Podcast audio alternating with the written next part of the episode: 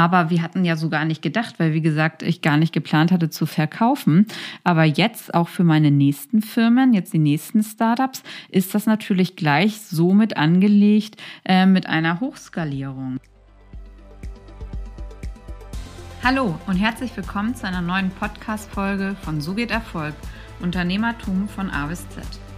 Ja, heute möchte ich mit dir darüber sprechen, warum du schon bei der Unternehmensgründung an Exit denken solltest, auch wenn du vielleicht im ersten Moment gar nicht vorhast, dein Unternehmen zu verkaufen. Das ist halt ein super wichtiges Thema, wie ich leider erst im Nachhinein festgestellt habe. Denn sag niemals nie. Ich wollte eigentlich niemals mein Unternehmen verkaufen. Meine Passcon, die ich 2016 gegründet habe, mein Baby, ich hätte mir eigentlich nie vorstellen können, jemals dieses Unternehmen zu verkaufen. Und dann kam aber bei mir doch irgendwie alles anders.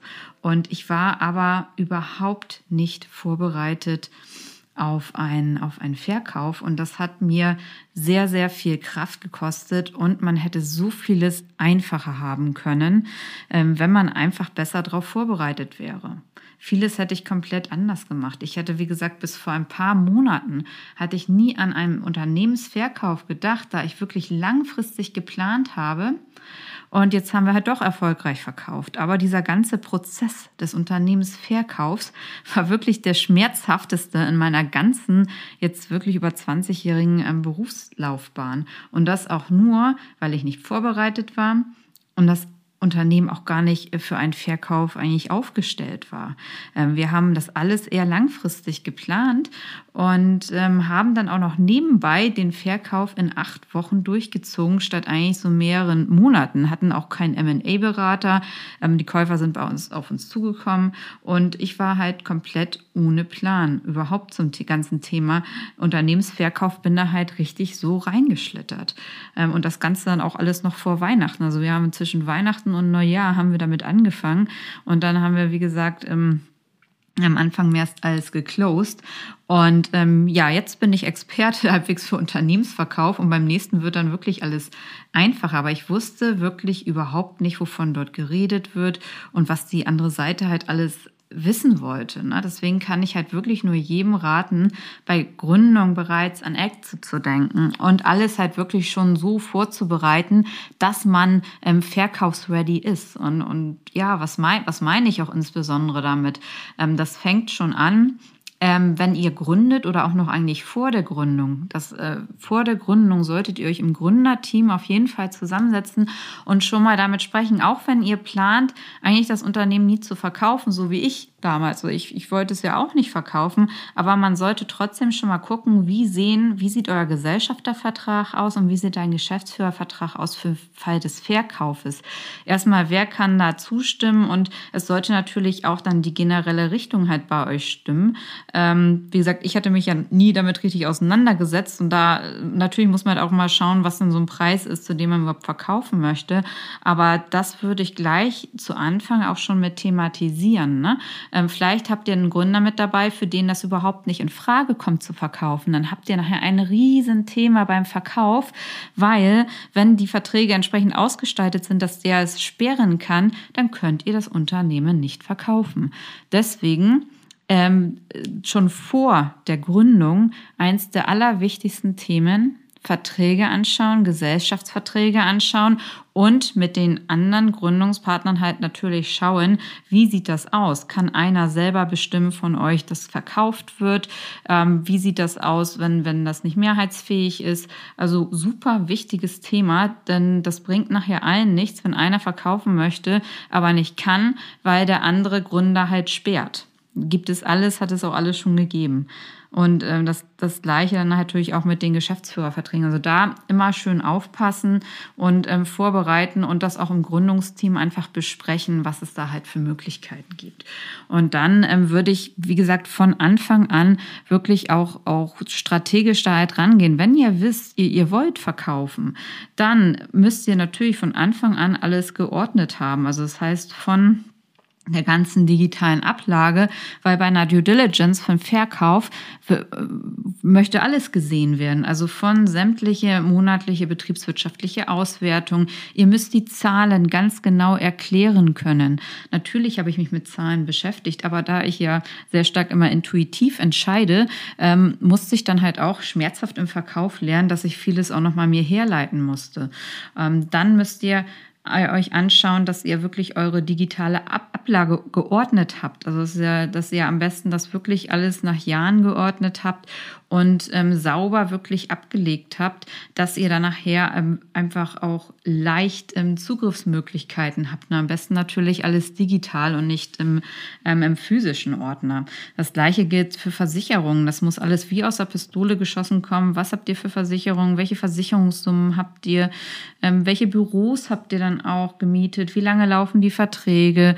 Kostenthemen und halt auch, wo ihr dann reinschauen solltet in das ganze Thema Kunden, Kundenverträge. Und ähm, klar, wenn ihr sagt, okay, wenn ich strategischer gedacht hätte, dann müssen wir auch gucken, ja, welche Kunden sind überhaupt, kommen überhaupt in Frage. Also wir hatten ja zum zum Glück haben wir große, ähm, auch globale Kunden.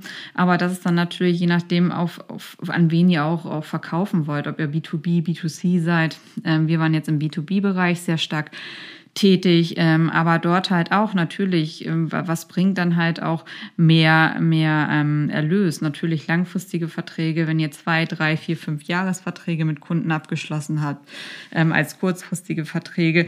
Wie sind die Verträge auch aufgesetzt? Ähm, also da sollte man immer schon immer schon mit gleich mitdenken, wie das ein potenzieller ähm, Käufer halt äh, sehen könnte, wenn ihr in diese Richtung halt denkt. Ne? Und B2C ist dann ja nochmal anders im Verkauf. Aber Ihr solltet auf jeden Fall dort immer alles im Griff bereit haben.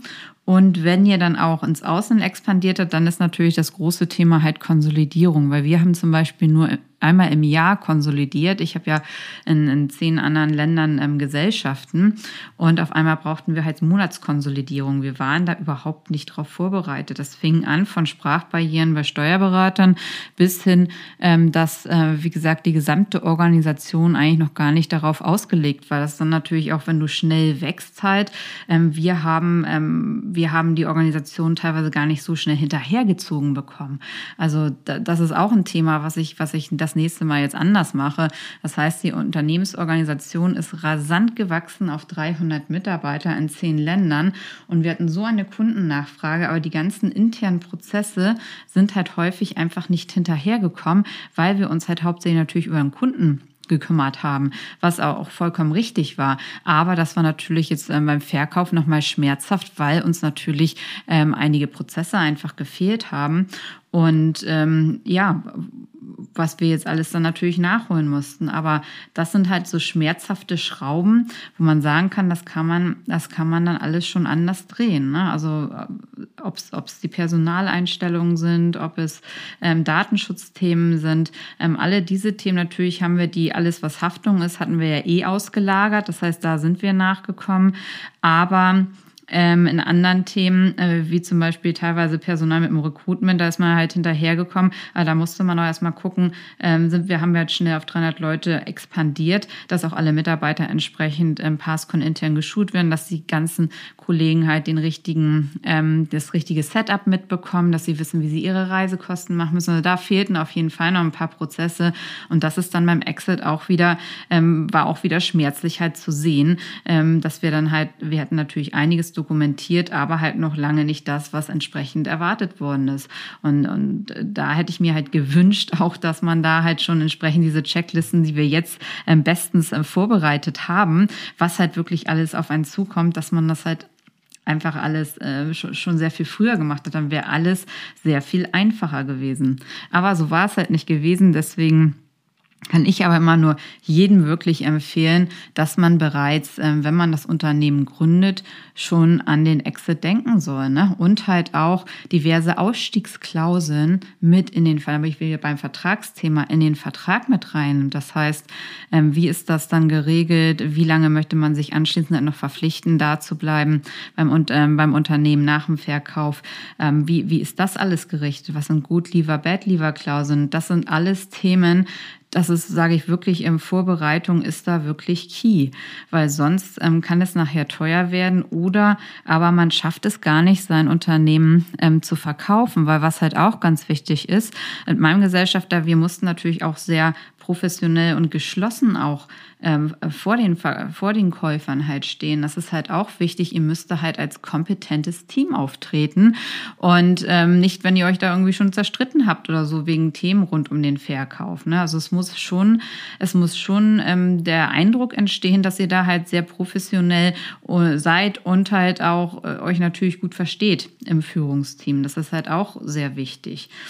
Mm, deswegen, das ist halt auch alles, wo man halt vorher schon mal mit drauf eingehauen, wie man dann halt darauf reagiert. Natürlich kann es halt immer mal Themen geben, aber in diesen Situationen äh, muss man halt einfach dann funktionieren, sonst wird es halt auch nichts mit dem erfolgreichen, erfolgreichen Verkauf. Und ich glaube, das ist etwas, was, äh, was viele einfach halt noch unterschätzen. Ne? Die sagen, ja gut, ist dann halt mal, dann verkauft man halt nach zwei, drei Jahren, aber dieses, das, dann verkauft man halt mal in zwei, drei Jahren, das ist halt nicht mal so eben gemacht. Und wir hätten es auch strategischer angegangen bezüglich Kunden, Accounts ähm, und, und, und diverser Vertriebsthemen, wenn wir halt wirklich ganz gezielt auf einen Verkauf hingearbeitet haben. Das hatten wir aber nicht. Aber jetzt mit dem Wissen ähm, oder halt auch, welche Produkte man überhaupt baut. Wir hatten ja als skalierbares Produkt, wir hatten unsere Software, was super war, ähm, weil alles, was du natürlich hochskalieren kannst und wo du nicht ähm, nur 100 Prozent halt ähm, Mitarbeiterdienstleistungseinsatz hast, ähm, das äh, erhöht natürlich auch dann nochmal dein Multiple. Aber wir hatten ja so gar nicht gedacht, weil wie gesagt, ich gar nicht geplant hatte zu verkaufen. Aber jetzt auch für meine nächsten Firmen, jetzt die nächsten Startups, ist das natürlich gleich somit angelegt äh, mit einer Hochskalierung. Ne? Das heißt also, wenn du, wenn ihr euch über die Produkte, die ihr anbietet, ähm, Überlegungen macht, dann solltet ihr natürlich auch schon gucken, wie verkaufbar ist das Ganze dann. Ne? Also erstmal natürlich gibt es dafür einen Markt und so, aber die Recurring Revenues, also wiederkehrende Erträge, wie schnell bekommt ihr die denn? Und, und wenn man dann auch mal denkt, ähm, dass eigentlich ein Vertriebszyklus für ein Produkt, für eine Software insbesondere, teilweise 24 Monate dauert, 18 bis 24 Monate, dann ist da auch nichts mit schnellen Exit nach zwei Jahren vielleicht. Also deswegen, das sind, da muss man halt auch sehr realistisch einfach sein, was da Sinn macht, ähm, für wann man halt auch einen Exit halt planen kann. Insbesondere wenn es in eine IT-Softwareentwicklung reingeht. Das sind halt, wie gesagt, alles Themen gewesen, wo wir uns ähm, ja, wo, wo ich es jetzt anders machen würde, beziehungsweise jetzt auch für weitere Unternehmen einfach anders gemacht habe. Man ist dann einfach wesentlich besser und entspannter aufgestellt. Jetzt weiß man alles, wie es funktioniert, aber auch diese Themen, ähm, ich habe es nicht gefunden ähm, im Internet, in sämtlichen anderen, ähm, ähm, bei anderen Beratungen, da wird halt immer nur heiße Luft geredet. Aber die wirklichen ähm, Blätter, diese wirklichen Due Diligence Blätter, was man alles vorhalten muss, wirklich, das sind, waren bei uns hunderte Zeilen von, von Ex Exits, ähm, die wir durchgegangen sind, die wir immer wieder ähm, zur, zur Käuferseite dann schicken mussten. Ähm, das, sind, das sind Themen, auf die bereitet einem wieder keiner vor. Und dass äh, keiner, der jemals ein Unternehmen halt auch so verkauft hat, ähm, ja, kann, kann da halt seine Erfahrungen mit preisgeben. Und das, was man dann im Internet immer liest, das ist halt alles sehr stark nur an der Oberfläche gekratzt. Wie gesagt, ich bin komplett überrascht worden.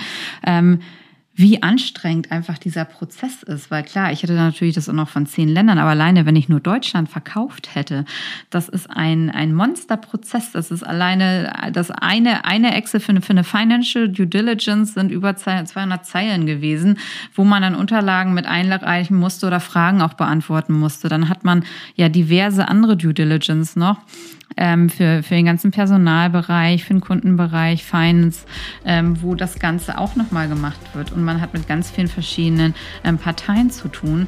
Und ähm, deswegen jetzt weiß ich, was auf mich zukommt. Und ähm, ich hoffe, ich konnte euch ein bisschen einmal einen Einblick geben, warum ihr, wenn ihr ein neues Unternehmen gründet, warum es dann doch sinnhaft sein kann, dass ihr direkt dort an Exit denken sollt. Ansonsten, wie gesagt, denkt immer an die Geschichte. Es ist ansonsten sehr, sehr schmerzhaft einfach. Und ich wünsche euch dann noch einen tollen weiteren Tag und freue mich auf die nächsten Folgen. Bis dann, eure Corinna.